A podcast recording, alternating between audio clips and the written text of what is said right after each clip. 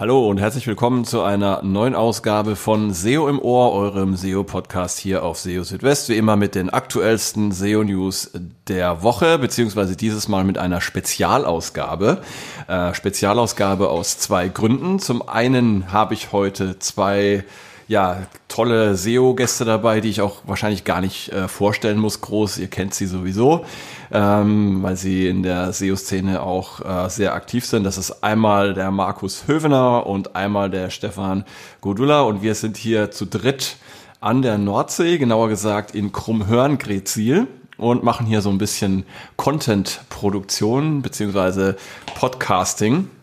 Und äh, ja, mit den beiden werde ich heute über Googles neue Übersicht äh, zu den Ranking-Systemen sprechen. Da gab es ja diese Woche eine neue Übersichtsseite, auf der ziemlich detailliert ähm, zusammengestellt ist, ja, welche Ranking-Systeme, Search-Ranking-Systeme Google so verwendet. Zumindest mal die wichtigsten dieser Ranking-Systeme sind dort aufgeführt.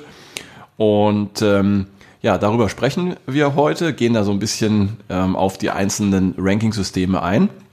Und vielleicht vorab der wichtigste Unterschied oder äh, die wichtigste Erkenntnis, die man gleich zu Beginn rausziehen kann, ist eben, ähm, wir haben bisher häufig nur von Updates gesprochen und ähm, äh, jetzt ist es natürlich so, zum Beispiel das Helpful Content Update oder das Product Reviews Update, das sind eigentlich äh, spezielle Ranking-Systeme, also das Helpful Content-System und das Product Review-System. Da müssen wir uns wahrscheinlich in Zukunft ein bisschen vom Sprachgebrauch her anpassen.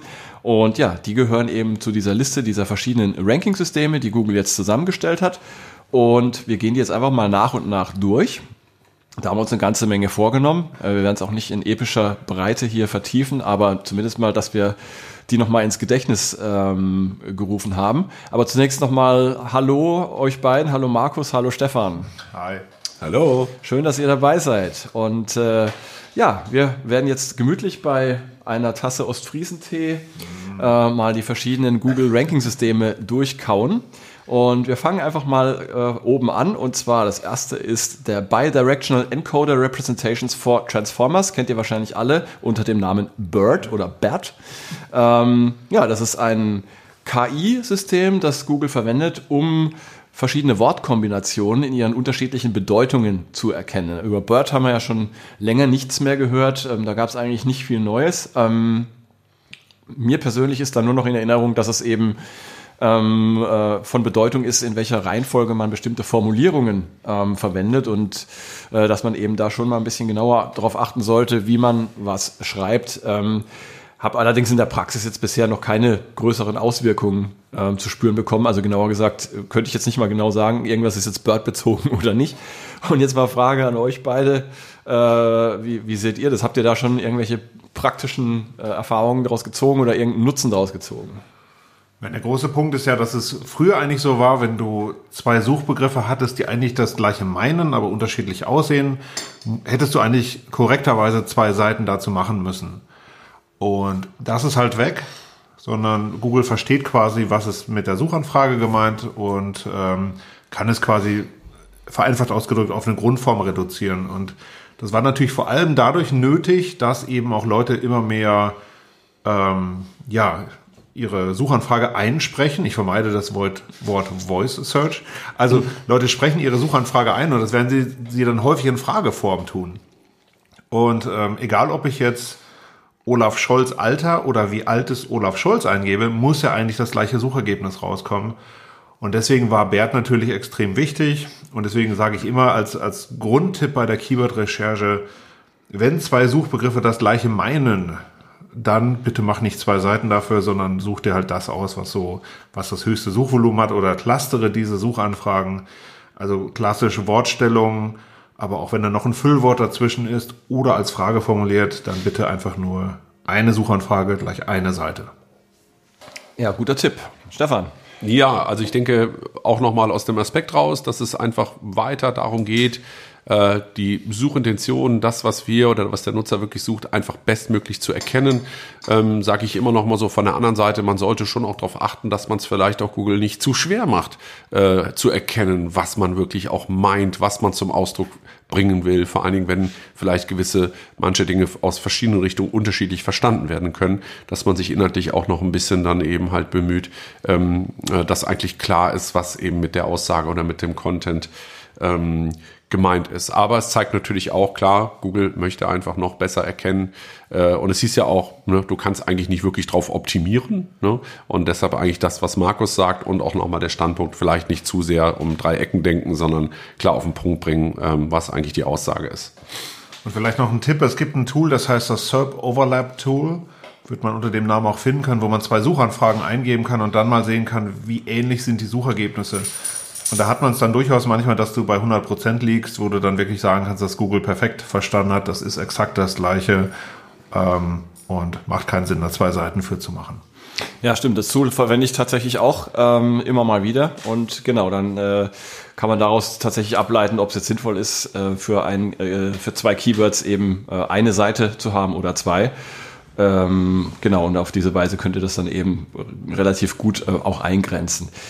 Ja, machen wir weiter und zwar mit den Deduplication Systems, also die Systeme zum äh, Deduplizieren. Jetzt habe ich tatsächlich eins übersprungen, sehe ich gerade. Ist aber nicht schlimm, das liefern wir gerade nach. Ähm, also Deduplication Systems ähm, ja, das ist, glaube ich, auch etwas, ähm, was uns tatsächlich einen praktischen Nutzen bringt. Das heißt also, Google ähm, ist ja jeden Tag mit einer riesigen Anzahl von Webseiten konfrontiert und die äh, sind zum Teil thematisch eben sehr, sehr ähnlich. Und ähm, um da so ein bisschen die Spreu vom Weizen zu trennen oder eben auch für ein bisschen ähm, Abwechslung auf den Suchergebnisseiten zu sorgen, dafür gibt es eben diese Deduplication-Systeme. Ähm, ihr werdet euch vielleicht erinnern, das Ganze hat auch mal so ein bisschen äh, ja, mit Featured Snippets auch äh, begonnen oder äh, da war es sichtbar.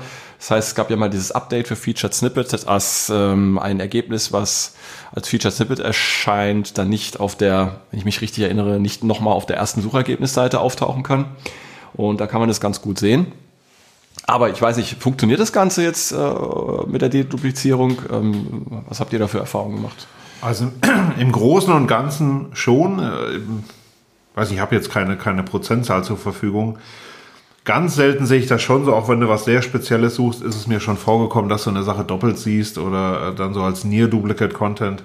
Ist für Google auch manchmal ein bisschen schwierig, weil du hast vielleicht, ähm, vielleicht eine Pressemitteilung ähm, hast du beim Unternehmen selber und dann aber nochmal irgendwie bei äh, OpenPR oder sonst wem und äh, oder ein Fachmagazin übernimmt sie und verändert sie ganz leicht. Also ab wann ist etwas eine Doublette, ist natürlich auch immer eine schwierige Frage. Aber im Großen und Ganzen, glaube ich, funktioniert das schon ziemlich gut. Mhm. Ja, ich äh, habe auch einen Fall, glaube ich, gehabt oder zwei, auch im speziellen Bereich, vor allen Dingen auch, wenn es um internationale Webseiten geht, gerade jetzt im deutschsprachigen Raum, also mehrere deutschsprachige Seiten. Wir nehmen einfach Deutschland und die Schweiz und dann halt einen Online-Shop, ähm, der eben bei einer Suchanfrage, die ich aus Deutschland stelle, trotz nachweislich korrekter Implementierung vom hreflang sowohl die deutsche als auch nochmal die Schweizer Seite in den SERPs habe, was deshalb in dem Fall Käse war, weil der Platz wird eigentlich geklaut für mhm. eine deutsche Seite, denn ähm, die Schweizer Seite hatte da zum einen eine andere Währung und die, äh, die Lieferung wäre gar nicht möglich gewesen nach Deutschland über diese Seite. Und das war so ein Fall, wo ich dachte, das ist schade, dass Google das da nicht hinbekommt äh, weil der Inhalt ähm, sogar noch in der deutschen Seite eigentlich reichhaltiger war als in dieser Schweizer. Das war das gleiche Unternehmen, so, nur halt mit zwei Standorten. Und ähm, äh, da habe ich mich so ein bisschen, habe ich mir gedacht, Mensch, den Platz, äh, den hätte ich jetzt für mein Projekt eigentlich gerne eingenommen, was da drunter steht. Ähm, äh, und der Nutzer hätte, hat halt, landet eigentlich in der Sackgasse, wenn er draufklickt. Und ähm, das war so ein spezieller Fall, wo ich gesehen habe, da ist es eigentlich nicht so gut, was Featured Snippets angeht. Äh, muss ich sagen, kommt mir das auch so vor, dass das wirklich sauber ist, dass, das, dass es da keine weitere Duplizierung äh, gibt in den restlichen organischen Ergebnissen über das Featured Snippet hinaus. Ja, also was du gerade angesprochen hast, ähm, das Thema mit den äh, hreflang und und und äh, ja zum Beispiel ähm, deutsche, Schweizer und österreichische Seiten, die sich vielleicht nur in puncto Währung und Preis unterscheiden, ähm, da scheint Google tatsächlich immer noch Probleme zu haben. Das hört man immer wieder, dass da solche Fälle auftreten, ähm, weil die inhaltliche Variation einfach auch zu gering ist anscheinend. Also wahrscheinlich reicht es Google nicht, dass da der Preis einfach nur anders ist oder die Währung. Da ähm, sollte man dann eben versuchen, vielleicht auch noch ähm, andere äh, Unterscheidungskriterien zu haben oder ähm, andere inhaltliche Variationen, damit das dann ähm, trennschärfer ist.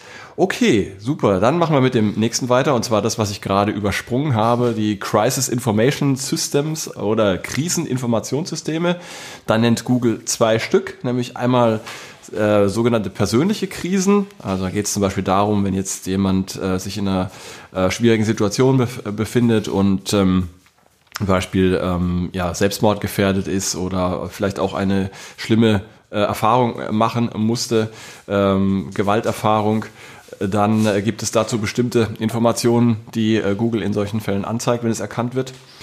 Und äh, dann gibt es eben noch solche Situationen, Naturkatastrophen oder ausufernde Katastrophen anderer Art, ähm, zu denen Google dann bestimmte äh, Inhalte nach vorne pusht, ähm, meistens dann eben von irgendwelchen offiziellen Institutionen. Ähm, da ist jetzt natürlich die Frage, ja, das funktioniert und äh, in manchen Fällen, aber da stelle ich mich mir schon die Frage aus SEO-Sicht, wie relevant ist das? Haben wir da als SEOs tatsächlich äh, irgendwie eine Einflussmöglichkeit, tangiert uns das? Also ähm, tue ich mich ein bisschen schwer gerade. Ich weiß nicht, wie ihr es seht, wahrscheinlich ähnlich, oder? Ja, genau. Von daher ähm, nichts hinzuzufügen. Genau. Stefan, du auch, ne? Ja, SEO-technisch, klar, äh, eigentlich weniger, aber äh, man sieht halt, dass es halt wichtig ist, dass es in der Form eben halt auf Suchanfragen solche Reaktionen gibt. Wenn man das mal so auf soziale Netzwerke überträgt, ähm, ähm, ist es zwar jetzt im Katastrophenfall und so weiter, kannst du natürlich auch irgendwo bekannt geben, dass du irgendwo in Sicherheit bist oder sowas, aber bei gerade diesen persönlichen Dingen, wenn jetzt jemand eben halt irgendwo vielleicht einen Post ablässt, der eigentlich darauf schließen lässt, mir geht's gerade irgendwie gar nicht gut, mhm. dann hast du diesen Schutz eigentlich da nicht, ganz im Gegenteil. Und ähm, hier bekommst du im Prinzip schon direkt automatisch vielleicht äh, was an die Hand im Suchergebnis, ähm, was dir eben hilft, da vielleicht eben entsprechende Kontakte oder so aufzunehmen. Also mhm. finde ich gut, dass, dass man sich darüber Gedanken macht. Ich denke, es ist auch wichtig äh, bei der Menge an Menschen, die sich darauf eben halt auch, äh, die einfach Informationen in den Suchschlitz eingeben. Ne? Gut, aber ich glaube, man kann dann sagen, unterm Strich ein äh, hilfreiches, sinnvolles Suche-Feature hat aber jetzt eben wir, relativ wenig äh, SEO-Relevanz.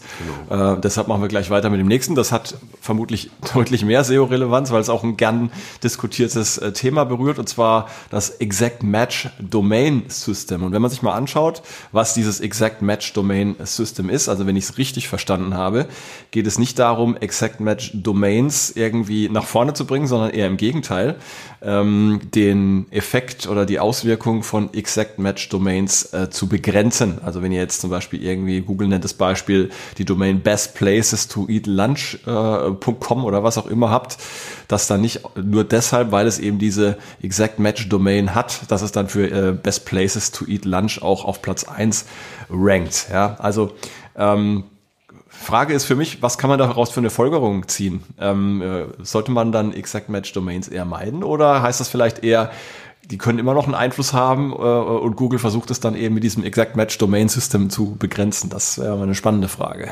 Also was Sie erstmal schreiben ist, ähm, es hat quasi fürs Ranking keinen positiven Effekt. Nur weil ich wandern.de habe, ranke ich nicht besser für Wandern. Ich ranke aber auch nicht schlechter.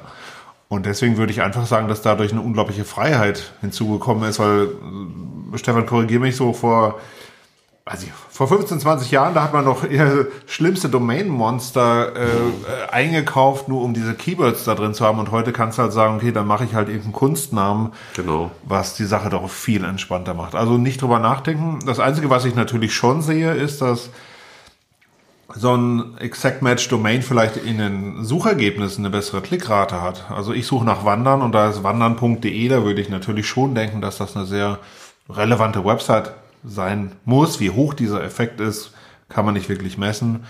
Deswegen, wenn ich die natürlich kriegen kann, würde ich sie immer nehmen, aber ich würde es jetzt nicht mit der Brechstange da so Keyword-Monster erzeugen. Hm.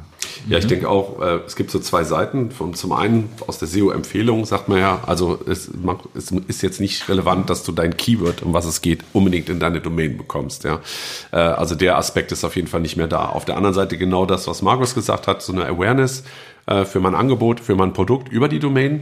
Aber ich glaube, auch hier ist es wichtig, mit dem Exact Match Domain System für Google weiter daran zu arbeiten, wirklich auch eine Brand zu erkennen, weil du eben halt über diese Domainnamen, äh, wenn der zum Beispiel äquivalent ist zu dem Service, den du anbietest, das ist jetzt hier vielleicht ein bisschen sehr plakativ, Best Places to Eat Lunch, aber ähm, äh, ich sehe das oft, wenn man Domains analysiert, dass man in den Suchergebnissen sagt, wieso, wieso stehen die da? Ah, okay, das, das, die Domain heißt so und Google könnte sein, dass es als, als Brand interpretiert, ähm, was auch in dem Fall manchmal auch okay ist, auch wenn diese Brand gar nicht so bekannt ist, aber sie, die Marke heißt quasi so wie das, was ich gerade suche.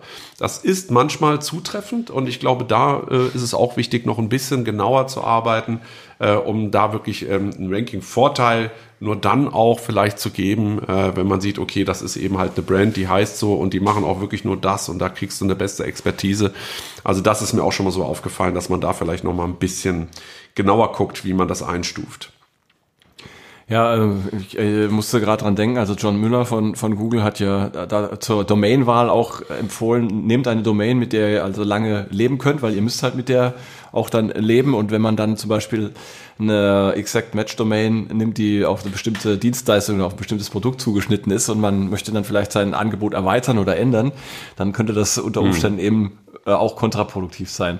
Also ich glaube, was man da mitnehmen kann, ist, man ist ähm, aus SEO-Sicht relativ frei in der Wahl seiner Domain. Also es hat weder positive noch negative Effekte, aber man sollte dann eben, äh, ja, man sollte an die Zukunft denken.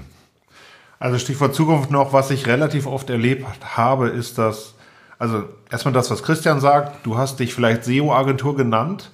SEOagentur.de stellt irgendwann fest, boah, wir machen ja SEO und SEA, was für ein blöder Name. Ähm, das natürlich, aber ich glaube auch, dass manche äh, Probleme haben, später zu internationalisieren. Die haben dann irgendwie einen Domainnamen wie, wie äh, portemonnaie-börse.de und dann wollen sie jetzt nach Frankreich, Italien, Spanien und stellen fest, dass das funktioniert mit dieser Domain gar nicht. Also da bitte rechtzeitig drüber nachdenken. Wenn ich immer nur in Deutschland oder in meinem Local bleiben möchte, ist es fast egal. Ansonsten ähm, gerne auch einen Kunstnamen auswählen und Zalando ist da, glaube ich, ein ganz gutes Vorbild. Ja, super. Also, damit wisst ihr Bescheid, äh, wenn ihr euch eine Domain sichern wollt, worauf ihr achten solltet. Und damit geht's weiter zum nächsten Punkt und zwar zu den sogenannten Freshness-Systemen oder Systems. Ähm, ja, wir kennen ja wahrscheinlich alle so diesen, diesen Slogan Query deserves Freshness, also ähm, äh, Aktualität ähm, ist da äh, groß geschrieben und das hat ja Auswirkungen an verschiedenen Stellen. Äh, in äh, Google, man denke nur an, an die Schlagzeilen, die auf den Suchergebnisseiten manchmal prominent für bestimmte Suchanfragen dargestellt werden. Frage ist, ja, wie wichtig ist denn Freshness überhaupt? Also würdet ihr Freshness jetzt ähm, vor, äh, sage ich mal, Pflege von Bestandscontent sehen oder wie geht ihr da mit um? Also Freshness heißt ja erstmal nicht, dass äh, dein Content der aktuellste zu einem Thema sein muss, sondern dass Google feststellt, deine Suchanfrage erfordert jetzt was anderes, als quasi einfach die normalen Suchergebnisse auszuspielen. Ne? Also klassisch, ähm, wenn es Katastrophenfälle gibt, ähm, was ich Erdbeben haben wir jetzt hier nicht so so oft, aber was ich, irgendwas brennt ab oder keine Ahnung, irgendein Anschlag, dass dann halt was anderes ausgespielt worden muss, also vor allem irgendwie ähm, Google News und äh, ähnliche Quellen. Deswegen finde ich das ehrlich gesagt relativ unspannend, weil ähm, für einen Online-Shop, der Sneaker verkauft, wird es solche Events relativ unwahrscheinlich geben, die ihn dann quasi entweder verdrängen oder wo, wo so ein Shop durch sehr geschickte Maßnahmen jetzt weiter nach vorne rutschen kann.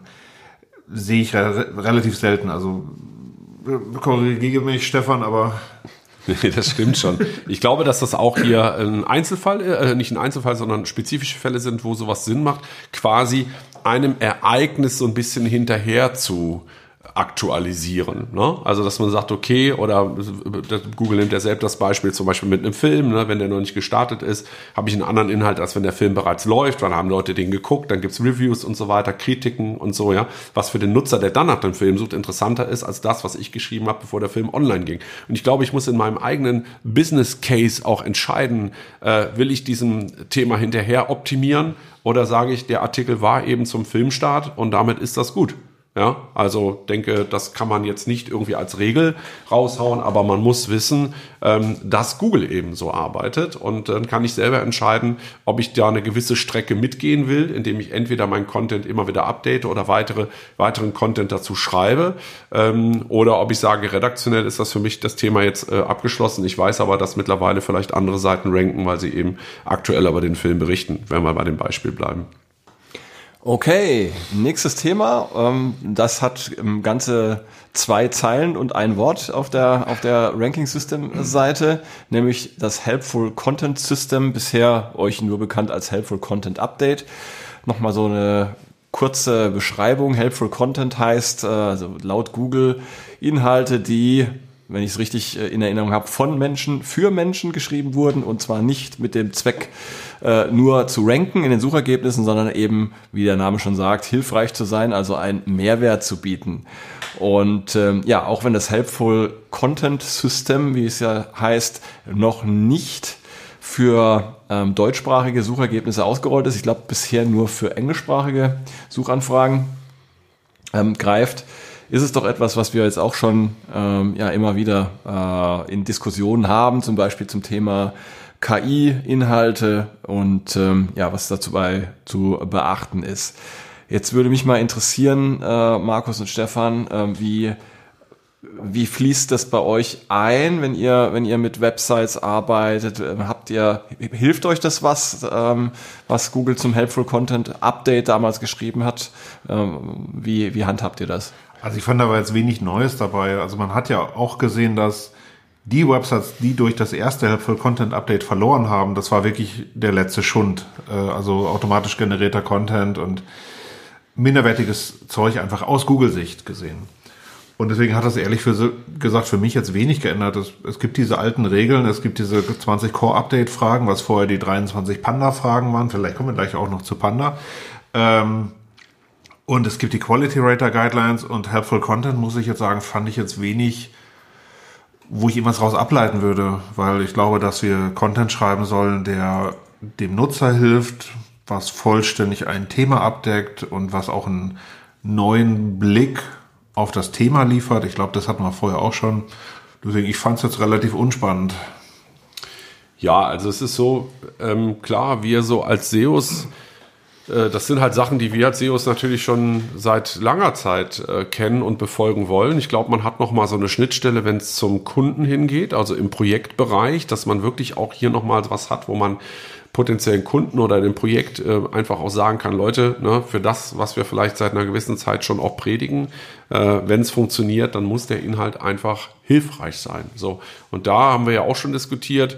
Ähm, da sehen wir die Grenze eben nicht so hart, wie Google das erstmal ein bisschen kommuniziert, was jetzt KI-Inhalte angeht. Wir sind auch da auf einen Nenner gekommen, ob KI oder nicht, wenn der Inhalt hilfreich ist dann ist das das Wichtigste. Der kann dann eben halt auch künstlich erstellt sein, was im Produktbereich eher näher an der Realität oder an dem, an dem Nutzen ist, als jetzt eben in emotionalen äh, Texten oder sowas. Ja. Ähm, das dazu und man, so hat man nochmal im Griff zu sagen, hier Kunde, guck, also ne, wenn wir das nicht in den Griff kriegen, ähm, dann haben wir irgendwann über das Content, äh, kriegen wir die Quittung. Also man muss dann vielleicht auch so diese Nice-to-Haves oder ich schreibe aber gern darüber, einfach mal in der Strategie dahin biegen, dass man einfach ausschließlich guckt, ist das hilfreich, was wir da schreiben oder halt nicht. Und ähm, somit glaube ich, für uns jetzt als SEOs ist da nichts Neues dabei, sondern man muss einfach noch stärker in die Umsetzung kommen, um zu vermeiden, über so einen Content dann vielleicht ähm, äh, über so ein Update meine ich vielleicht dann nochmal ins, ins, äh, ins Hintertreffen zu geraten. Also man kann ähm, zusammenfassend, glaube ich, sagen, das Helpful Content Update oder das Helpful Content System jetzt ähm, ist einfach nochmal ein guter, ein guter Hinweis, eine gute Gedankenstütze für Dinge, die aber eigentlich sowieso schon ge gegolten haben und ähm, die jetzt nochmal eben zu verge äh, vergegenwärtigen. Ja. Ja, da kommen wir zum nächsten und das ist, glaube ich, auch wieder was, was ähm, viele besonders interessiert und, und nach wie vor eben von Bedeutung ist, und zwar die äh, Link Analysis Systems und der Page Rank. Ja, also ähm, Backlinks oder Links, auch interne Links. Sind ja für Google nach wie vor sehr, sehr wichtig. Wie wichtig ähm, sie sind, ähm, darüber lässt sich spekulieren. Ähm, auch wenn Google immer wieder sagt, dass äh, Links vielleicht in nächster Zeit ähm, ein bisschen an Bedeutung verlieren können, so kann man doch davon ausgehen, dass hier noch ähm, ein erheblicher Beitrag ähm, von Links geleistet wird. Ähm, und äh, ja, das ist natürlich auch etwas, da kann viel passieren, da kann man viel richtig machen und auch viel falsch machen. Ähm, aber dass Google jetzt eben den, den PageRank noch verwendet, ähm, ist auf jeden Fall mal interessant. Ähm, da hat sich anscheinend vielleicht mit ähm, kleinen Weiterentwicklungen des ähm, PageRank-Algorithmus, äh, wie Google heute verwendet, nicht, nicht so wahnsinnig viel getan. Aber vielleicht mal Frage an euch, wie, wie äh, stark oder wie hoch seht ihr den Einfluss von Links auf die Rankings an? Wir sprechen jetzt von externen, also von Backlinks. Also externe, aber auch interne ist, äh, ist natürlich beides interessant, ne? aber ja. vielleicht erstmal externe. Äh, da kann ich nur sagen, dass das, was ich jetzt sage, ist halt mein Standpunkt. Das weiß ich nicht, ob das äh, so ist oder jedem sein ist. Wollen wir gerne hören, ja. Ich habe, ähm, ja, ich bin einfach, also ich bin einfach erstmal grundsätzlich davon, dafür, ähm, da kein Fan von, für Links Geld zu bezahlen. Das ist jetzt einfach so mein, weil ich halt davon ausgehe, dass einem das früher oder später alles auf die Füße fällt. Es gibt sicherlich so ganz, es gibt vielleicht auch Ausnahmen, ja, man hat vielleicht wirklich mal einen guten Kontakt, gerade wenn man selber als Brand schon recht groß ist oder als Konzern, habe ich andere Partner, kenne ich andere Unternehmen und Konzerne, als es vielleicht jemand tut, der der nicht so äh, schon äh, groß ist, ja, dann habe ich auch andere Möglichkeiten. Aber grundsätzlich, wenn wir darüber sprechen, Linkaufbau und so weiter, bin ich kein Freund davon, weil ich sage, es gibt auch ein Spam-Update und auch Google erkennt immer mehr, äh, wozu die Seiten schlussendlich gut sind oder ob Links jetzt künstlich aufgebaut wurden oder nicht. Und das nachzuhalten, das zu messen oder nachher zu gucken, wie viel Geld habe ich eigentlich verbrannt die letzten zwei, drei Jahre, ist nicht möglich. Und äh, deshalb bin ich kein Freund davon. Und der, auf der anderen Seite sage ich halt, wenn ein guter Link, der themenrelevant ist, der auf einer, von der Seite kommt, die Trust hat.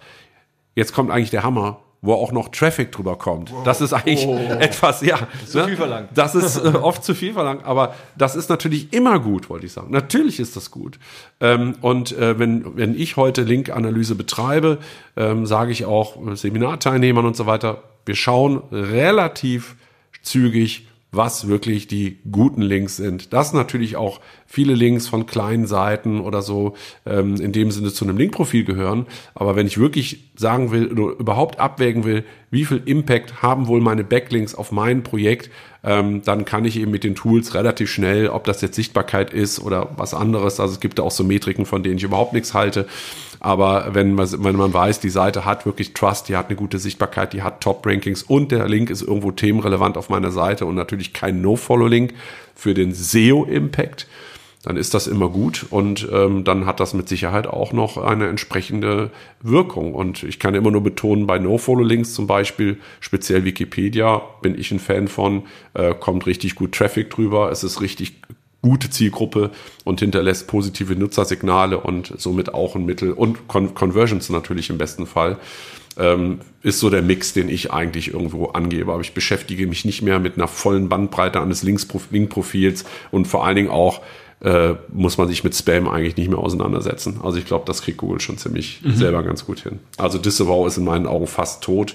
Es gibt, es gibt, ja. es gibt Ausnahmen, es gibt ja wirklich Ausnahmen, wo richtig gezielt negativ SEO darüber gemacht wird. Dafür ist aber auch Disavow laut Google auch da. Hast du das Gefühl, du hast jetzt echt ein Penalty oder irgendwas, dann äh, werte sie ab, aber ansonsten äh, investiere ich da eigentlich keine Zeit mehr rein. Ja, also in, in den meisten Branchen würde ich, ähm, würde ich immer sagen, ähm, wenn du einen Link nur für Google aufbaust, hast du eigentlich schon verloren. Ähm, weil Links können so viel mehr sein. Links kann auch Brandaufbau sein ähm, also ich mache eine Partnerschaft mit irgendeinem Blogger und natürlich kommt da ein Link bei rum, aber der Blogger ähm, verschafft mir vielleicht auch Zugriff zu einer Zielgruppe, die ich selber gar nicht habe. Und ähm, deswegen würde ich das nie so, deswegen mag ich auch das Wort Linkaufbau eigentlich nicht. Ich mag dann eher sowas wie, wie Content Marketing mit dem Ergebnis, dass Links rauskommen, was allerdings ein bisschen ein sperriger Ausdruck ist. Ähm, gleichwohl muss man natürlich immer noch sagen, es gibt so ein paar Branchen, ähm, wo das Thema immer noch da ist, weil du, weil du es auf, ich sag mal, normalem Wege einfach gar nicht schaffen kannst. Ähm, also gerade so ein paar shady Branchen, wo es einfach nicht anders geht. Und, äh, oder auch wenn du ganz am Anfang stehst und du hast übermächtige Kon Konkurrenten, musst du halt wahnsinnig viel Gas geben. In den meisten Fällen würde ich aber trotzdem sagen, ist jemand, der Linkaufbau macht, äh, zeigt eigentlich eher, dass er vielleicht keinen geilen Content hat. Und ich weiß, das ist eine Scheißarbeit und ich weiß, dass das sehr vielen sehr schwer fällt, äh, überhaupt so in Content für Backlinks nachzudenken und da den richtigen Content auszuwürfeln. Ähm, aber am Ende des Tages äh, ist das ein so schönes Ding, wenn hinten aus Versehen noch ein Link rauskommt, aber auch so viel mehr passiert ist. Äh, kurz ergänzt dazu, deshalb rate ich eigentlich auch allen immer, die im SEO aktiv sind, vielleicht auch bei dem Projekt noch gar nicht so weit äh, unterwegs sind, dass man relativ schnell, wenn möglich, zu diesem Pull-Kanal, der SEO ja eigentlich ist, einen Push-Kanal aufzubauen mit Social Media oder Newsletter, äh, äh, Content Seeding, wie auch immer, dass ich einfach viel früher den guten Content, den ich habe, äh, an die Leute bringe. Es wird viel früher, werden viel früher Nutzersignale erzeugt, es wird viel früher darüber gesprochen, viel früher wird es geteilt und eben auch verlinkt im besten Falle. Ne? Und das ist wichtig, dass eigentlich eben mit dem Content Marketing und im Push-Kanal äh, etwas ähm, zu äh, unterstützen. Ja? Und dann merkt man auch, dass da durchaus eben halt auch was passiert. Und das sollte ich im Link-Monitoring oder in meiner Link-Analyse eben äh, prüfen. Das, was kriege ich an Links dazu? Beziehen die sich auf meinen Content? Habe ich vielleicht auch dort ähm, äh, pushmäßig ähm, was gemacht, indem ich einen Post gemacht habe oder, oder ein Advertorial vielleicht irgendwo bei einem Verlag oder was auch immer. Und das zu kontrollieren, die guten, starken Links eben halt für sich rauszufiltern und mal so ein ganz kleines Auge drauf, ob da irgendwo was Toxisches ist, aber eigentlich muss man sich darum nicht mehr wirklich kümmern. Also ja, denke, so kann man das stehen lassen. Das heißt also hier auch äh, bei dem, was ihr gesagt habt, wichtig ist natürlich auch, dass die Content-Qualität einfach stimmt, ja, weil dann äh, schafft man natürlich auch äh, viel mehr Grundlage, eine bessere Grundlage dann, ähm, um letztendlich auch natürliche Links aufzubauen, verbunden mit den, wie genannt, mit bestimmten Kanälen, Push-Kanälen. Ähm, ja, also ich glaube, ja, damit haben wir das ziemlich ausführlich und glaube ich auch sehr gut beschrieben, was ihr äh, zum Thema Links und PageRank beachten solltet. Jetzt kommen wir zum nächsten äh, Thema, da können wir, glaube ich, relativ schnell drüber gehen, und zwar sind es die Local News Systems.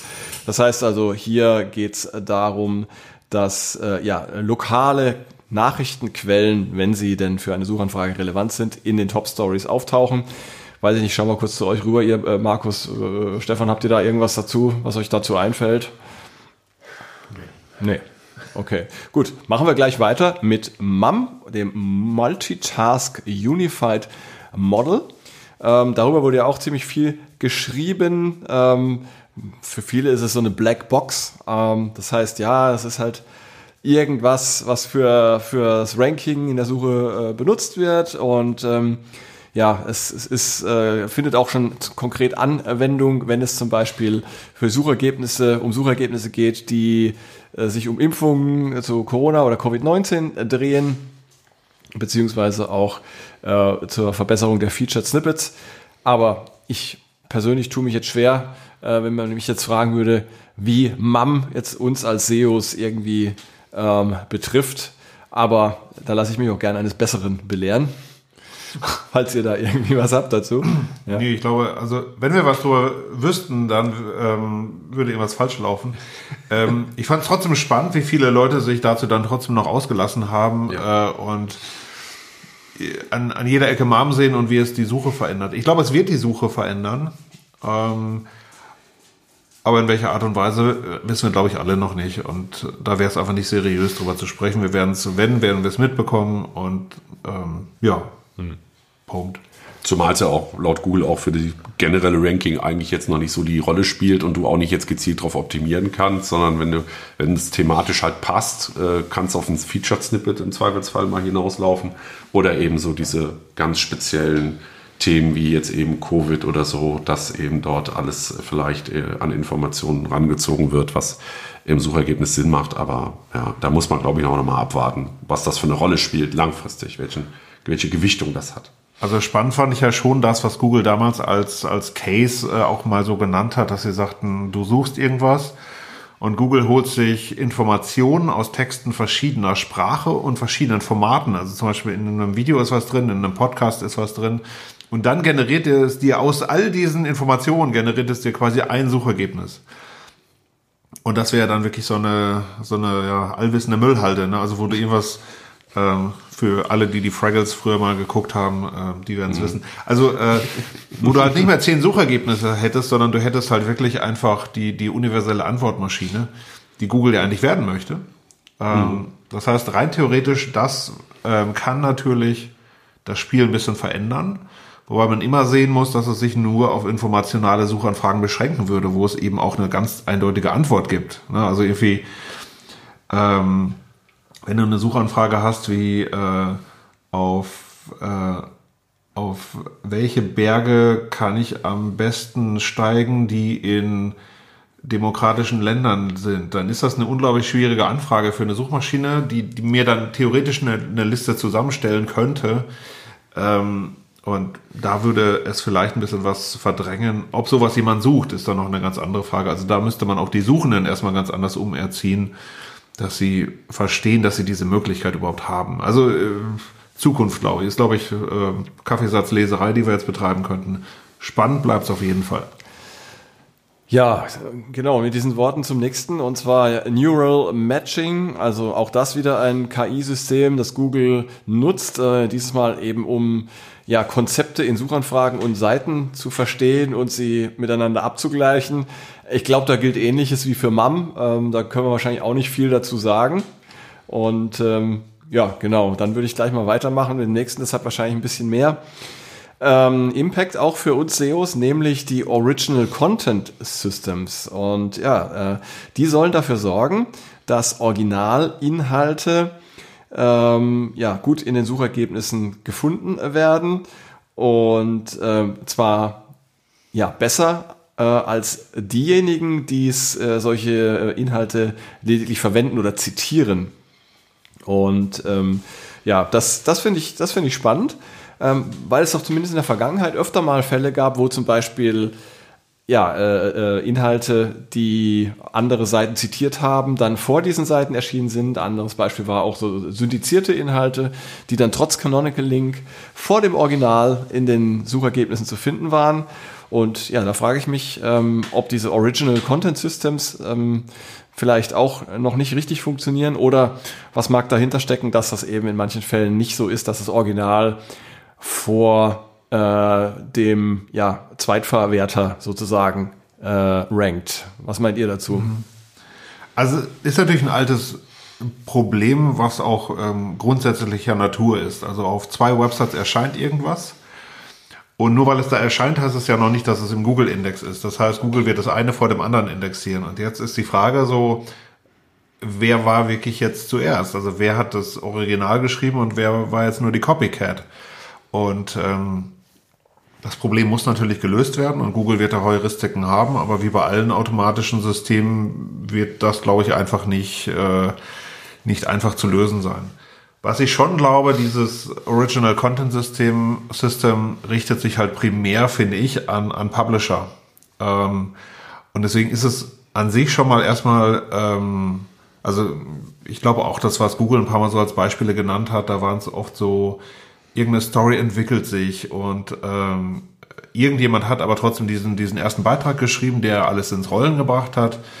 Ähm, deswegen eher ein Publisher-Thema, ich glaube, für die meisten da draußen, also im Bereich Local SEO komplett unwichtig, äh, für Shops komplett unwichtig, für B2B denke ich auch unwichtig, für Publisher natürlich schon.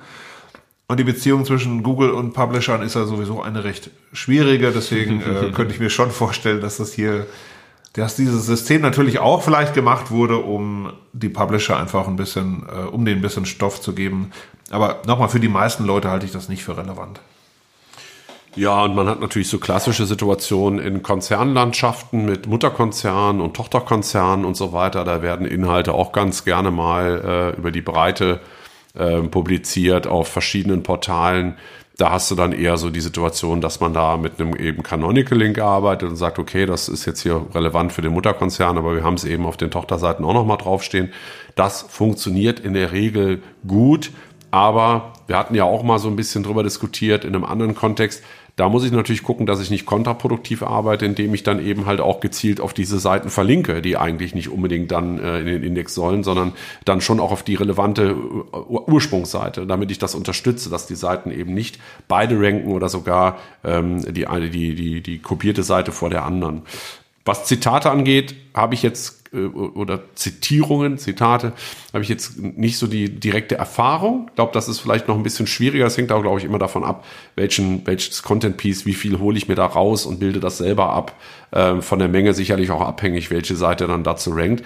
Wobei in der Theorie ist natürlich die Frage, ich bin vielleicht eine kleinere, noch nicht so autoritäre Domain, habe aber was, was sich vielleicht eine große, starke Domain rauszieht und selber abbildet Ne, ist das dadurch dort vielleicht, ähm, dort vielleicht eben doch besser rankend unterwegs? Also ähm, das sind so Sachen, über die ich da nachdenke, aber ich denke auch ähm, einerseits, was Markus sagt, Publisher-Thema oder eben halt so äh, Blog, Magazin, Content-Marketing-Formate, äh, wo das durchaus auch mal passieren kann.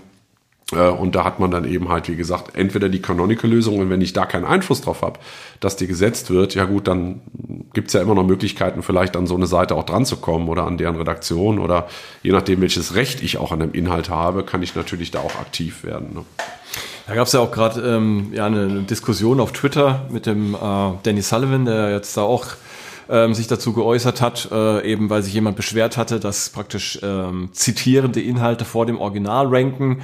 Und er hatte dann eben auch ähm, gesagt, ja, wenn, wenn ihr das habt, dann, dann wendet euch doch an, an den Betreiber der Website, äh, die euch zitiert. Und ähm, das zeigt ja auch so ein Stück weit, dass dass Google da vielleicht auch nicht ganz äh, das noch kontrolliert und äh, das noch nicht so äh, in der Hand hat, äh, wie das Ganze funktioniert. Ähm, beziehungsweise ja, es ist wahrscheinlich dann wirklich der beste Rat, ähm, das dann so zu tun und dann dafür zu sorgen, dass ihr zumindest von der Website, die euch zitiert, dass ihr dann auch verlinkt werdet oder ähm, vielleicht sogar ein Canonical bekommt. Ähm, das, das könnte funktionieren, aber ja, es ist halt natürlich immer wieder ärgerlich, wenn man, wenn man ähm, viel Arbeit in Content gesteckt hat und dann greift jemand anders auf, vielleicht auch noch in einer etwas ja, in äh, einer etwas gar nicht so äh, qualitativ hochwertigen Form und rankt dann trotzdem vorne dran. Und äh, das kann ich verstehen, wenn, wenn Leute dann da tatsächlich unzufrieden sind. Aber ja, da gibt es eben noch nicht so die, das Allheilmittel dagegen. Jetzt kommen wir zum nächsten äh, Abschnitt und das fand ich persönlich jetzt auch ähm, interessant, denn es geht um die sogenannten Removal-Based äh, Demotion Systems, ja, also sozusagen Systeme, die äh, Websites äh, in der Suche abwerten, also schlechtere Rankings verpassen, wenn eine bestimmte Anzahl von ja, ähm, Entfernungen aus den Suchergebnissen vorgenommen wurden, und zwar sogenannte Legal Removals, also Entfernungen, die zum Beispiel aufgrund von Copyright-Verletzungen stattfinden oder auch ähm, person äh, persönliche, ähm, vertrauliche Informationen, die entfernt wurden. Und da ist es halt tatsächlich so, wenn, wenn da eine bestimmte Anzahl von ähm, Ergebnissen dann entfernt wurden von einer Website, dann kann das die Website insgesamt, also auch die anderen Inhalte in der Suche betreffen. Mir war das nicht so klar, dass es das gibt. Ich weiß nicht, ähm, hattet ihr das schon mal auf dem Schirm gehabt? Es gab ja eine Fallstudie, ich, weiß nicht, ob es dieses Jahr war, aber wo die Startseite von Morse für zwei Tage entfernt wurde weil jemand eben so ein DMCA-Request gefeilt hatte, also quasi so ein, ein, amerikanisches rechtliches Konstrukt, mit dem man sagen kann, jemand anderes hat meine Inhalte oder meine Rechte an Inhalten verletzt und deswegen soll er jetzt eben, soll das jetzt entfernt werden. Und das hat Google offensichtlich gemacht, ohne zu prüfen, weil Morse hatte diese Inhalte gar nicht übernommen. Und das finde ich an sich schon spannend, weil ich ähm, schon mir vorstellen kann, dass es gibt ja dieses Thema Negative SEO und wenn ich genügend Leute zusammenkriege, die gleichzeitig, ich sag mal, Google mit DMCA-Anfragen fluten, äh, für oder gegen eine ganz bestimmte Website, dann kann das schon negativ äh, für mich sein. Ähm, erstmal ein theoretisches Konstrukt. Gesehen habe ich sowas natürlich noch nicht, zumal DMCA ist ein amerikanisches Konstrukt, funktioniert in Deutschland sowieso nicht so besonders gut. Ähm, aber also grundsätzlich ist das ein Thema und es ist ein Spielfeld, auf dem sich mit Sicherheit ein paar Leute treffen werden. Ja, ich denke, ähm, vielleicht auch so von meiner Seite nur ganz kurz, weil ich da jetzt auch nicht so die direkte Praxiserfahrung mit habe, muss ich sagen. Aber ich kann mir auch vorstellen, ich sehe immer eine gewisse Logik dahinter. dass Google natürlich sagt, wenn das eben öfter passiert, ja, dann äh, bedeutet das ja auch, dass du irgendwie in einer, ich sag jetzt mal, in einer gewissen Regelmäßigkeit Dinge hast, die danach immer wieder entweder in Frage gestellt werden oder geprüft werden müssen oder wieder removed werden müssen. Das spricht ja jetzt nicht irgendwie für so eine valide Handhabe einer Webseite. Ähm, und das dann eben halt so ein bisschen äh, mit, mit einem genaueren Auge zu betrachten, vielleicht auch irgendwie so ein bisschen ähm, äh, ja, abzuwerten, auszubremsen, kann ich mir schon vorstellen. Wobei immer noch spannend bleibt, wie sehen dann so die Prüfungsorgane aus, wie wird das nachher bewertet, langfristig bewertet und ähm, aber wie Google ja sagt, es ist eben halt ein Signal, mit dem sie sich dann eben halt beschäftigen. Ne? Okay. Dann kommen wir zum Page Experience System. Also Page Experience, ähm, ja, da fallen ja verschiedene Dinge drunter. Google hat ja diesen Begriff der Page Experience geschaffen. Das sind einmal die sogenannten Core Web Vitals, also aktuell drei Kennzahlen, Largest Contentful Paint, First Input Delay und Cumulative Layout Shift. Dann die Mobilfreundlichkeit eben für die mobile Suche und ähm, Verwendung von HTTPS und, wenn ich mich nicht irre, der Verzicht auf störende Interstitials. Das bildet insgesamt die Page Experience ab. Und äh, ja, da gibt's natürlich jetzt ein eigenes System dafür. Es gab früher das Page Experience Update, so erst für mobil und dann für Desktop und jetzt eben offenbar dieses Page Experience System. Ähm, ja, äh, ist äh, letztendlich äh, auch so ein bisschen verbunden mit Themen wie Ladezeit, und so weiter. Ähm, da fällt mir jetzt aber auch gar nicht so wahnsinnig viel ein. Ist halt so, ne? Aber vielleicht, Stefan, du hast da noch ein paar Ideen dazu. Ja, ich denke, ähm, wichtig ist, dass man einfach auch hier ein bisschen eben genauer sich damit beschäftigt, weil aus der Praxis weiß ich eigentlich, das wird jetzt nicht unbedingt gemacht, weil man vielleicht nicht so das auf dem Schirm hat, aber doch mal ein bisschen mehr mit Google Playbooks beschäftigen oder auch mit den Empfehlungen wie Google, die Google Richtlinien, was eben auch zum Beispiel Display-Werbung, wenn wir jetzt mal über Interstitials oder so reden, da gibt's einfach klare Grundsätze, ähm, was äh, oft auch im Verlagswesen schon mal ein bisschen auch missachtet wird, weil man hat so eine Diskrepanz zwischen natürlich Vertrieb von Anzeigen. Das heißt, das soll dann oben stehen und, äh, und da, dass halt erstmal eine Überschrift kommt, die dem Nutzer erstmal ein Thema aufmacht. Der Nutzer will das Thema jetzt konsumieren und es kommt direkt erstmal eine Werbeanzeige. Ja, was man eigentlich, also die Werbung soll ja eigentlich nicht den Nutzer stören bei seinem Konsum, sondern er soll sie ja wahlweise wahrnehmen und dann in Anspruch nehmen vielleicht. Und ich glaube, dass da viel äh, Optimierungspotenzial auch äh, auf Seiten ist. Und man kann hier nur sagen, ähm, alles führt natürlich eben halt eben zu dieser Nutzerzentrierung, die einfach wichtig ist. Und da gehört es genauso dazu, sich auch mal mit den Richtlinien zu beschäftigen, die ja nicht einfach nur Regeln sind, sondern die ja wirklich dafür sorgen, dass eben die Nutzererfahrung besser wird. Ähm, und ähm, grundsätzlich, klar, ne, dass wir natürlich eine gute Ladezeit brauchen. Da sind die die Elemente auch immer sehr simpel. Man kann es im Lighthouse sich alles anzeigen lassen. Oft sind es Bilder, einfache Anpassungen wie Lazy Load oder eben halt mal ähm, äh, auch natürlich Search-Konsole gucken, wenn Ressourcen blockiert sind, die eben halt das Layout gar nicht dann darstellen äh, und somit eine Seite dann eben halt gar nicht äh, mit Styles ausgeliefert wird und dadurch eben die Nutzerfreundlichkeit der Mobilgeräte angeprangert wird das sind so Sachen, klar, die sind für uns irgendwo auch Tagesgeschäft, aber ich finde trotzdem, dass es wichtig ist, immer wieder zu sensibilisieren ähm, im SEO, gerade eben eigentlich, für viele sind es irgendwo Basics, aber ich glaube, als Basic bei vielen noch gar nicht angekommen, äh, sich einfach mal an die grundsätzlichen Richtlinien dazu halten. Und äh, deshalb, äh, ja, finde ich, finde ich wichtig, dass, dass da eben halt in den verschiedenen Bereichen drauf äh, geschaut wird, aber erstmal nichts Neues in dem Sinne. Alles klar, dann Kommen wir zum Thema. Das ist, ähm, ja, da haben wir auch schon in der Vergangenheit öfter mal drüber gesprochen. Äh, hier im äh, Podcast, da hatte ich auch viel drüber geschrieben. Das Passage Ranking System, auch etwas, was ja doch eher erklärungsbedürftig ist. Also im Grunde geht es darum, dass Google damit in der Lage ist, auf, ähm, ja, auf größeren, vielleicht auch thematisch gemischten Seiten so einzelne Themen ähm, erkennen zu können und dann die, die Seite dann auch trotzdem in den Suchergebnissen für diese ja, Unterthemen auf der Seite anzuzeigen. Aber heißt das jetzt, dass wir dann tatsächlich größere Seiten, vielleicht auch ein bisschen thematisch gemischtere Seiten machen sollten oder zumindest machen können? Das ist die Frage, die ich euch stellen möchte. Also ich finde, dass da insgesamt wenig in der Praxis rausfolgt. Also das Standardbeispiel, was Google mal geliefert hat, war ja, äh, du hast eine Seite, auf der du verschiedene Gemüsesorten beschreibst, also ich äh, Zucchini und äh, Blattsalat, keine Ahnung. Und jetzt sucht aber einer nach äh, Zucchini ähm, Vitamine. Und eigentlich spült Google ja Seiten nach oben, auf denen es nur um das Thema geht. Und jetzt würde Google eben auch nur einen Absatz auswählen. Ähm, und ich finde, das ist klassisch würde ich immer noch dabei bleiben. Wenn du glaubst, dass Zucchini-Vitamine für dich ein wichtiges Keyword ist, dann schreib doch bitte trotzdem eine vollständige Seite dazu. Und, äh, deswegen finde ich, was das Passage Ranking System dir liefert, ist so ein bisschen Beifang oder ist, ich sag mal, ein bisschen Bonuspunkte. Äh, ähm, du kriegst vielleicht Traffic für Sachen, die du eigentlich von der inhaltlichen Tiefe vielleicht nicht so verdient hättest oder ne, du hast keine vollständige Seite dafür. Ich sehe es eher als Bonus als als Hinweis, wie man eigentlich Seiten besser machen sollte. Ja, es ist ja auch so ein, ich sag mal, vielleicht sogar so ein kleiner Widerspruch, weil ähm, Passage Ranking heißt ja unter anderem auch, hey, es kann sein, dass du mit einer Seite zu einem Thema eigentlich gar nicht so gut performst, ja, dass du damit eigentlich nicht wirklich gut rankst, aber du hast eine Passage in deiner Seite, die passt gerade trotzdem prima zu einer Suchanfrage, ja.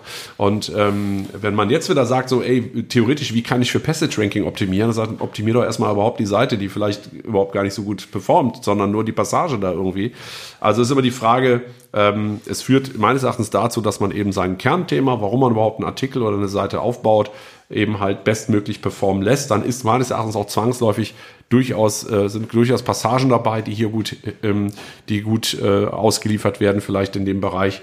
Ähm, ansonsten ist es eher ein Bonus äh, für Seiten, die eben halt sonst keine so große Performance haben, dass sie über so ein Passage-Ranking vielleicht noch ein bisschen äh, was bekommen. Aber auch da äh, gezielt drauf zu optimieren, meines Erachtens äh, schlecht möglich. Ja, also ich, ich vielleicht auch noch anknüpfen an das, was du gesagt hast, Stefan. Also ihr solltet tatsächlich gucken für, für eure Seiten, äh, auch ab und zu mal in der Google Search Konsole einfach, wofür ranken die eigentlich, wofür sind die denn aufgetaucht in der letzten Zeit in der Suche. Und wenn ihr dann zum Beispiel seht, ihr habt für eine Seite, ähm, die ein Thema vielleicht nur in einem Absatz behandelt, äh, trotzdem Suchanfragen ähm, und, und äh, Impressions in der Suche, vielleicht sogar Klicks, dann überlegt doch mal, ob es nicht sinnvoll sein kann, da irgendwie inhaltlich was auszubauen oder vielleicht auch eine eigene Seite dafür zu erstellen. Denn offenbar misst Google eurer Website da äh, eine gewisse Relevanz bei. Ähm, aber das ist jetzt äh, eben, kann vielleicht öfter passieren jetzt sogar, dass es ähm, themenfremde Impressionen gibt ähm, oder vielleicht Nischenthemen, die ähm, eine äh, Seite in äh, den Suchergebnissen erscheinen lassen. Aber grundsätzlich ist es jetzt auch nicht, nichts Neues. Also wie ihr auch schon gesagt habt, ähm, würde jetzt dadurch grundsätzlich nichts, ähm, nichts ändern. Ja, eins meiner, äh, ein weiteres meiner Lieblingsthemen kommt jetzt, nämlich das Product Reviews System, bisher bekannt als Product Reviews Updates. Eigentlich komisch, dass ich das Thema ähm, so mag, ähm, denn bisher ist es ja noch nicht mal ähm, außerhalb des ähm, englischsprachigen Bereichs wirksam, aber es wird bestimmt, also das ist zumindest mal meine Erwartung, ähm, in nächster Zeit äh, der Fall sein, dass weitere Sprachen da ähm, einbezogen werden. Und ähm, ja, da geht's eben, wie der Name schon vermuten lässt, um äh, Product Reviews, also Produktbewertungen, Produkttests und so weiter und so fort. Ähm, und ähm, da sollte man sich eben heute schon nach den Empfehlungen von äh, Google richten. Aber auch hier wieder die Frage, ist das was grundsätzlich Neues oder ist das nicht im Prinzip einfach nochmal eine Konkretisierung von dem, was es bisher auch schon gab? Also hier geht es ja wieder um Qualität und ich glaube schon, dass Google das auch ein bisschen im Hinblick auf das gemacht hat, was man manchmal so sieht, wenn man so eine Suchanfrage stellt, die explizit nach den besten Produkten zum Beispiel sucht, wo du dann auf eine Seite kommst, wo einer einfach nur die äh, fünf Amazon-Topseller zum Thema zusammengetragen hat und das war's dann auch. Ne? Also auch hier tauchen ja eigentlich wieder die gleichen Themen auf Google-Seite auf. Also schreib in die Tiefe, vor allem mach klar, dass du diese Produkte wirklich mal gesehen hast, ne? Und dass du sie auch wirklich getestet hast und nicht einfach nur, ja, so, so Amazon-Listen zusammenkloppen oder irgendwas, irgendwas anderes. Ähm, mich hat es damals überrascht, als es rauskam, weil ich dachte auch, das würde eigentlich so in einem, in einem Core-Algorithmus ganz gut abgefrühstückt werden. Es zeigt aber vor allem, dass Google dieses Thema wichtig ist, Produktbewertung. Und für den, der da reinfällt, was ja in meinen Augen eigentlich nicht der unbedingt der Shopbetreiber ist, sondern wirklich die Leute, so Blogger, die Produkte bewerten, die müssen sich halt ein bisschen mehr strecken, um dann eben auch den richtigen Traffic abzukriegen. Was natürlich wirklich einfach nur nochmal noch mal Qualität. Hier werden die hoffentlich dann nach oben gespült, die auch wirklich das Produkt mal in der Hand hatten und auch wirklich dazu eine Meinung entwickeln. Deswegen, ähm, für mich geht es in die allgemeine Richtung Qualität äh, an, an erster Stelle. Ja, und ist ja auch wieder so ein Puzzlestück, wo äh, einfach rein gefühlt natürlich das E-Thema mit reinspielt. Es geht um E-Commerce, es geht um Geld ausgeben. Also auch da eben zu gucken, ne, nicht nur strengt euch an, sondern wir wollen schon sehen, dass das irgendwie valide ist, was ihr da schreibt über diese Produkte. Äh, und dann auch Helpful Content Update. Also guckt, dass eben halt äh, die Inhalte wirklich Mehrwert haben und äh, alles führt immer wieder irgendwo zum gleichen Thema und hier halt einfach rausgepickt das Product Review, um eben zu sagen, äh, nicht um für eine Suchmaschine gut zu ranken, eben irgendwelche Sachen zusammenfassen, äh, sondern da muss einfach äh, ja ein, ein Inhalt rein, ein Mehrwert rein, der dem Nutzer halt wirklich was hilft und der eben auch dazu berechtigt, überhaupt so ein Product Review zu machen. Ne? Und einfach so ein ganz separates Prüfsystem, äh, wo aber meiner Meinung nach äh, genauso ein Stück weit I drin ist wie Helpful Content. Alle äh, tragen ihren Teil dazu bei, um schlussendlich immer das Ergebnis mit Mehrwert zu erzielen. Also mir persönlich wäre halt wichtig auch in Zukunft, äh, dass, dass wir wirklich, wenn wir nach Produkttests, äh, zum Beispiel die besten Bügeleisen oder sowas suchen, dass wir dann auch wirklich ähm, Ergebnisse vermehrt sehen äh, von, von Seiten, wo wirklich eigene Produkttests durchgeführt worden sind, wo Tests nach äh, ja, nachvollziehbaren, äh, vergleichbaren Kriterien auch ähm, vollzogen worden sind und ähm, ja auch äh, die Ergebnisse nicht danach gerankt sind, ähm, wofür es die größte Provision gibt äh, für den Affiliate, sondern ähm, was wirklich die besten Produkte sind. Und ja, ich weiß nicht, ob wie Google das äh, sicherstellen will, aber ähm, ich glaube, dass da zumindest mal sehr großer Bedarf besteht, auch seitens der Nutzerinnen und Nutzer der Suche. Ähm, eben da nicht immer nur auf Stiftung Warentest oder Ökotest oder so angewiesen zu sein, sondern da auch noch vielleicht ein bisschen, bisschen mehr äh, Futter zu kriegen. Jetzt kommen wir wieder zu einem AI- oder KI-System, äh, wie vorhin auch schon gesagt, was so auf die auf das Verständnis von von äh, Worten und und Formulierungen äh, ausgerichtet ist, und zwar RankBrain. Ich weiß nicht, äh, habt ihr da noch irgendwas, was ihr da hinzufügen wollt?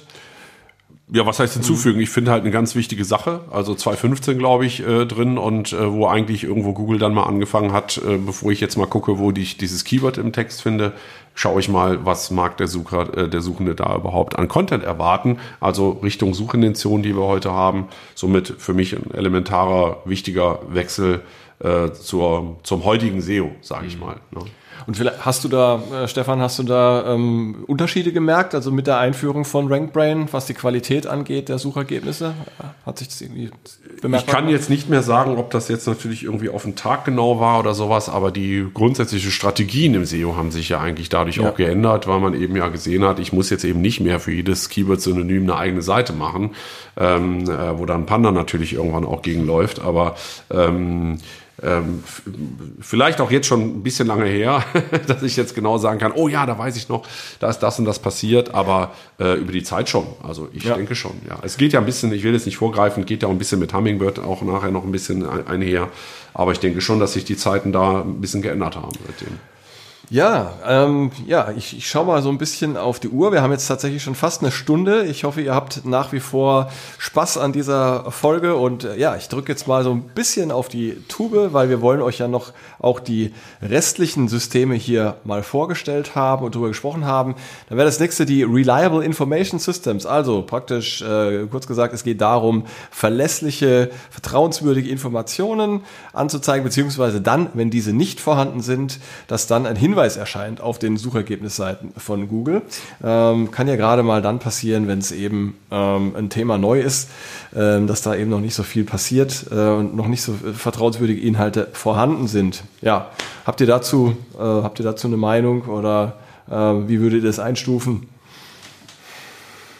Vielleicht nur ganz kurz, ich ähm, eine Richtung, in die sich Google sicherlich sehr entwickelt hat, ist, dass äh, Sachen nach vorne gespült werden, die dem, die dem Konsens entsprechen. Und gerade zum Beispiel bei medizinischen Themen ist es natürlich so, weiß ich, wenn du irgendwas suchst, äh, allgemeiner Natur, eine Indikation zum Beispiel, dann kommen die üblichen Verdächtigen. Aber es kommt zum Beispiel nicht, ähm, ja, ein bisschen zwielichtiges Portal oder jemand, der auch eine äh, komplementäre Meinung äh, zur herrschenden Herrmeinung äh, zur herrschenden Lehrmeinung hat. Ähm, und das ist im Allgemeinen sicherlich richtig und gut so, ähm, kann aber natürlich auch ähm, aber ein Problem sein und vor allem jemand, der halt in solchen Grenzbereichen unterwegs ist, der wird es natürlich extrem schwierig haben, dann auch nach oben zu kommen, egal wie gut die Beiträge sind, die er schreibt, aber wenn du einfach der Erwartung nicht entsprichst, hast du da einfach ein Problem. Ja. Okay, ähm, so, vielleicht da noch ein Hinweis, und zwar, was du gesagt hast, äh, Markus, ähm, es, es, gibt ja, glaube ich, in irgendeinem Google-Dokument, ich weiß nicht mehr genau, ob es jetzt die Quality Rater Guidelines sind oder, oder tatsächlich irgendwelche inhaltlichen Richtlinien, ähm, dass es tatsächlich so ist bei bestimmten medizinischen Themen, also Inhalte, die eben dieser äh, dieser allgemeinen äh, Lehrmeinung äh, äh, widersprechen, dass die tatsächlich dann auch ähm, ja, abgewertet werden oder abgewertet werden können. Ähm, das äh, sollte man also auch äh, nicht vergessen, sollte man im Hinterkopf behalten. Ja, Site Diversity System, das System, das für Vielfalt auf den Suchergebnisseiten sorgen soll. Ja, das ist doch äh, prädestiniertes Thema für Stefan. äh, ja, äh, klar, weil ich es halt ähm, auch oft erlebe im Rahmen eben meiner, meiner, äh, meinen Branchen durch die Kundenprojekte und so weiter. Na klar, es gibt eben äh, verschiedene Aspekte. Aber ja, ich finde das Wichtigste dabei, äh, weil ich mich da jetzt auch nicht wieder in Rage reden will oder halt auch nicht äh, das Tod reden will, ist, dass man einfach prüfen muss, ähm, wie viel Plätze man wirklich äh, auf Seite 1 für sich hat. Das heißt, wenn ich ein generisches Keyword habe, trifft zumindest meist auf generische Keywords zu, dass ich mal gucke, wie divers ist das Suchergebnis. Ne? Klar, ich habe meine Beispiele, sei es jetzt ein Ökostrom oder eine Photovoltaik, da stellt Google dir einfach, das ist so generisch und es gibt so viele Möglichkeiten, was du zu diesen Themen eventuell wissen wollen würdest. Und dann stellt Google natürlich ein diverses Suchergebnis dar, damit irgendwas dabei ist, was definitiv deine Frage beantwortet. Der Nutzer ist in dem Moment ja eigentlich so ein bisschen faul. Er könnte ja auch seine Suchanfrage konkretisieren. Die Vorschläge kriegt er ja auch bei einem Bounce und so weiter. Aber ähm, es ist wichtig, vorher mal vor der Strategie mal drauf zu gucken, äh, wie viele Plätze habe ich denn da eigentlich. Ne? Mein Beispiel ist ja halt dann oft so das Energiethema. Und wenn ich sage, gut, beim Ökostrom habe ich als Energieversorger eigentlich nur zwei oder drei Plätze. Äh, das sind nämlich die, die Energieversorger einnehmen. Und dann habe ich eben einen Umweltbundesamt, einen Naturschutzbund und Vergleichsportale. Und dann kann ich nicht sagen, ich habe da zehn Plätze zur Verfügung. Und ich finde gerade, dass das äh, sehr relevant sein kann für das SEO-Business, also eben halt für meine Strategie, die ja dann auch im Zweifelsfall Geld und, Geld und Ressourcen kostet. Ähm, wie wahrscheinlich ist das eigentlich, was ich da erreiche?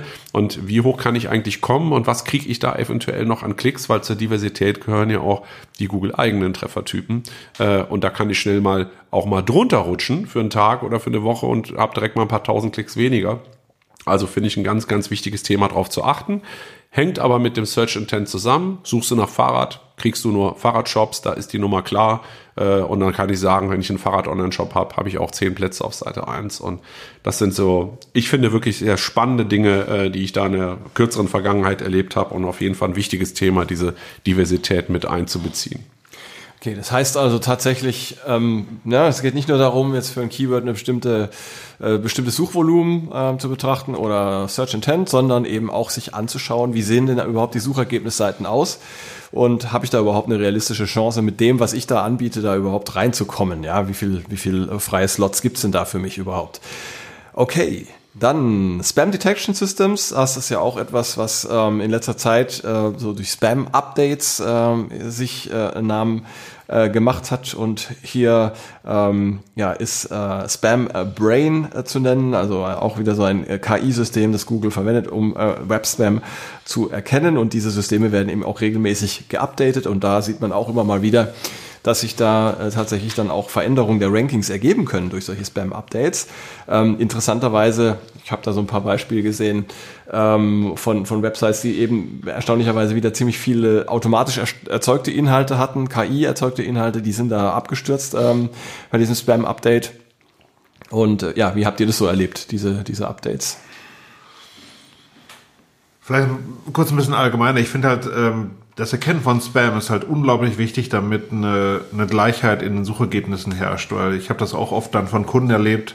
Jetzt mache ich SEO schon ein paar Jahre länger. Und so vor 15 Jahren war es dann oft so, dass ein Kunde schnell sagte, ähm, ich will gar nicht sauber und nach den Regeln spielen, weil alle meine Konkurrenten machen es auch nicht. Und wenn ich sauber spiele, dann bin ich halt ganz hinten. Und da habe ich halt auch nichts von. Und deswegen ist es natürlich extrem wichtig. Google ist da sehr gut drin geworden. Ich finde, wo sie nach wie vor hinreichend schlecht sind, ist beim Thema Markup, weil da wird immer noch so viel ähm, in die falsche Richtung gearbeitet von einigen. Ähm, einfach nur um ein paar Sternchen in, in Suchergebnissen zu kriegen, wo ich es nach wie vor interessant finde, dass Google da offensichtlich keinen algorithmischen Weg gefunden hat, da den Riegel vorzuschieben. Aber ansonsten muss ich sagen, dass es mit den Spam-Updates, äh, glaube ich, schon hervorragend funktioniert. Ich kann da keine äh, Sachen jetzt wirklich großartig ergänzen, weil ich auch davon ausgehe, es, ich finde auch, dass das wichtig ist und ähm, hoffe auch, dass das gut funktioniert und habe jetzt aber in dem Bereich ich habe ja eben nur mal dieses Link-Thema erwähnt, dass es da auch immer wichtig ist, sollte ich irgendwo mal Links aufgebaut haben, auch mal rückwirkend zu gucken, hat die Seite heute eigentlich überhaupt noch irgendeinen Trust und das eben auf Dauer alles nachzuhalten, ist wie gesagt relativ schwierig. Deshalb, ja, wichtig, dass es das gibt und äh, ja, arbeitet, glaube ich, ganz gut, weil was hat man als Suchender, glaube ich, nicht so oft die Situation, dass man in den Top Ten jetzt Sachen findet, wo man sich doch sehr wundern muss, ähm, warum die da drin stehen. Absolut, ja.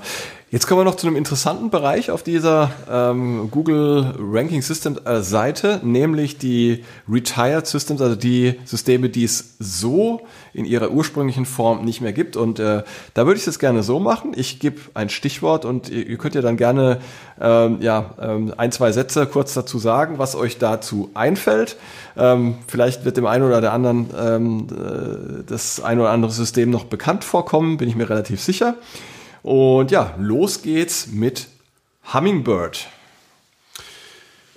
Ja gut, Hummingbird ist ja, wie gesagt, was ich eben schon mal bei Ringbrand erwähnte, so 2013 eben halt so ein Major-Update ähm, oder eben halt so eine Major-Verbesserung für eben halt die Ranking-Systeme so allgemein und ähm, ist eben jetzt dadurch, diese, dass die einzelnen aktuellen Systeme so stark eben halt auch verbessert sind, genauso eben halt auch viele Dinge aus den Core-Updates in den täglichen Algorithmus laufen und so weiter, nicht mehr als, sage ich mal, Ranking-System autark unterwegs, wäre jetzt meine Definition dazu. Okay, ja, äh, dann geht es gleich weiter mit dem Mobile Friendly Ranking System. Ja, ist natürlich ganz lustig, weil es kommt aus einer Zeit, wo äh, viele Websites nicht mobiltauglich waren, wo man Websites noch mit Tables gemacht hat oder mit Framesets sogar total verrückt. Kennen wahrscheinlich die wenigsten. Brauchen wir heute nicht mehr, weil alle Websites oder 99,99% sind mobiltauglich. Ähm, und deswegen, ja, war mal nett. Gut, weiter. Das nächste ist PageSpeed System. Ja, wir hatten das ja eben eigentlich mit dem Page Experience. Ähm, ich finde es heute viel besser, weil früher hat Google auch gesagt, eine Website muss schnell sein, sonst wird es ein bisschen äh, runtergestuft. Man wusste aber nie, wo die Grenzwerte liegen. Und deswegen finde ich das, was Google heute nutzt, einfach zu sagen, es gibt klare Grenzwerte, du kriegst sie klar reported in der Search Console, du weißt, ob du quasi dran bist oder nicht, ähm, finde ich super fair. Auf jeden Fall. Gut, dann, das ist äh, wahrscheinlich auch noch was, wo, äh, wozu uns etwas einfallen wird, und zwar das Panda-System. Ja, Panda, ähm, klar, kam ja im Prinzip, um zu schauen, was eben halt so an Sin-Content rumschwirrt, also die Content-Qualität äh, zu verbessern, dass eben halt Inhalte entsprechend Mehrwert haben, dass eben nicht irgendwie immer nur drei Sätze, nur um eine Seite zu haben, einen Seitentitel zu haben, eine Überschrift zu haben und zu irgendeinem Keyword zu ranken, ist dann natürlich mit in den ähm, Algorithmus, in den allgemeinen eingeflossen. Content-Qualität wird eben halt ähm, kontinuierlich bewertet. Und seit kurzem ist es ja so, dass Panda ja nicht mehr äh, Panda ist, sondern äh, Koito, glaube ich, ja, also das ist ein Nasenbär, Panda ist jetzt ein Nasenbär äh, und ist quasi da nochmal ähm, jetzt äh, umbenannt worden, weil, äh, soweit ich das richtig verstanden habe, der Koati, so ist es, ähm, dass der Koati auch immer ein Bestandteil äh, des Panda-Algorithmus war und jetzt eben halt den Namen komplett übernommen hat, aber der Koati, der Nasenbär, eben auch im täglichen Algorithmus arbeitet. Ja, dann hat man auch gleich noch ge gelernt, was, was äh, Nasenbär auf Englisch heißt. Genau. Äh, das fand ich äh, auch da einen, einen schönen Lehreffekt darauf. Ja, und dann der gute alte Pinguin. Ja, war natürlich spannend damals, weil äh, Prä-Pinguin ähm, war Linkaufbau wirklich sehr beliebt in der Form, dass man äh, ja, die hinterletzten Links aufgebaut hat, Verzeichniseinträge oder Mr. Wong, total beliebt, oder bei OpenPR nochmal äh, schnell eine Pressemitteilung veröffentlicht da hat Google schön aufgeräumt. Ähm, nur weil Pinguin jetzt nicht mehr existiert, heißt es das nicht, dass die Link-Qualität nicht wichtig ist, sondern eher im Gegenteil. Spannend war natürlich, dass wohl Panda als auch Pinguin monochrome Tiere waren. Ähm, was immer Google sich dabei gedacht hat, äh, Ich habe es nie rausgefunden. Ja, also irgendwann in nächster Zeit wird sicherlich auch noch das Zebra-Update kommen. Ähm, und äh, ja, sind wir gespannt, worauf sich das beziehen wird. Ja, und jetzt äh, tatsächlich Trommelwirbel, das letzte Ranking-System auf der Seite, nämlich das Secure Sites System. Brauchen wir eigentlich nicht mehr, weil es in, in den Page Experience Faktor reinzielt. Ähm, Spannend war das schon damals, weil ähm, wer sich so ein bisschen mit HTTPS beschäftigt, äh, weiß natürlich grundsätzlich, dass die Anfrage über HTTPS ein bisschen langsamer ist und ein bisschen mehr Rechenzeit auf Serverseite gebraucht. Da haben, äh, da haben viele damals ein bisschen rumgeheult und gesagt, das wollen sie eigentlich nicht. Ähm, ja, ich denke, heute ist das absoluter Standard und dank der G DSGVO wäre es ohnehin nicht äh, vermeidbar gewesen. Ähm, ja, also äh, wenn man mich gefragt hätte, ob es dafür ein System jemals gab, hätte ich auch gesagt, nee, äh, warum eigentlich? Aber äh, spannend, diesen Rückblick nochmal zu haben. Ne? Ja, auf jeden Fall. Und das Einzige, was mir dazu noch einfällt, ist äh, ergänzend, dass man schon auch noch mal so ein bisschen auf seine äh, ausgehenden Links achten sollte. Ich sehe immer wieder viele Projekte, die immer noch auf HTTP verlinken, weil sie das nie geändert haben. Das ist nicht so optimal, also auch im Prinzip so ähm, von den Signalen her. Auch wenn natürlich die Zielseite ein Redirect auf HTTPS hat, aber da empfehle ich nochmal, schaut mal drüber, die interne Verlinkung bzw. die ausgehenden Links mal alle am besten auch direkt auf HTTPS anpassen. Gibt da durchaus Browser, die meckern und ich glaube, in der Webanalyse werden die Daten auch nicht äh, entsprechend äh, dann ähm, äh, äh springt der springt äh, die Analyse glaube ich ab. Das heißt, es wird dann nicht weiter getrackt und ähm, das nur mal so als als äh, Ergänzung noch zu dem, was Markus gesagt hat. So, jetzt habt ihr es geschafft. Wir haben es geschafft. Tatsächlich, wir sind durch mit dieser ziemlich langen Liste, aber ich finde es cool, also dass das Google jetzt so zusammengestellt hat auf einer Seite und natürlich fand ich es vor allem super mit, mit, mit euch beiden hier das mal so durchzugehen. Das ist so eine schöne Erinnerung, was war früher oder vielleicht auch mal nochmal so eine so ein kleiner Anstoß, worauf man heute achten sollte, wenn man eben äh, Websites baut, wenn man Content erstellt und so weiter. Ähm, ich glaube, wenn man, wenn man das alles so auf dem Schirm hat, was da auf der Seite steht, äh, und vieles ist ja auch so ein bisschen kongruent ähm, und geht in eine ähnliche Richtung, dann, dann kann man eigentlich nicht viel falsch machen. Ja, und damit sind wir tatsächlich am Ende dieser, ich glaube, bisher längsten Ausgabe von SEO im Ohr. Und wer bis jetzt durchgehalten hat, hier Hut ab und vielen Dank fürs Zuhören. Ähm, ja, äh, danke an euch, äh, Stefan, an Ma Markus. Sehr gerne, Sehr vielen gerne. Dank, Christian. Und ja, es ist äh, wirklich äh, cool, dass wir hier, ähm, dass wir das hier zusammen alles auf die Beine stellen.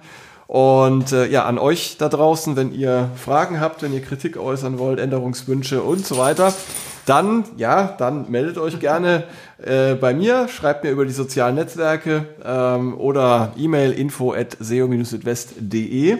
Und wenn ihr ab und zu mal da ein, ein Schüttelgeräusch gehört habt, das war ähm, der Barney, einer meiner zwei Hunde, die hier dabei sind. Die Alba schläft gerade, beziehungsweise ist gerade aufgewacht. Und äh, ja, äh, vielleicht noch ein Hinweis, SEO äh, im Ohr hört ihr auf verschiedenen Plattformen wie Spotify, Amazon Music, Apple Podcasts und Google Podcasts und ja, da ist bestimmt was für euch dabei. Dann würde ich sagen, die nächste Folge wie immer in etwa einer Woche. Und in der Zwischenzeit halte ich euch auf dem Laufenden äh, jeden Tag auf SEO Südwest die aktuellsten SEO News für euch. Und das wäre es jetzt dann gewesen. Macht's gut. Ciao, ciao. Euer Christian. Und eure Stefan und, und Markus. Super. ciao. ciao.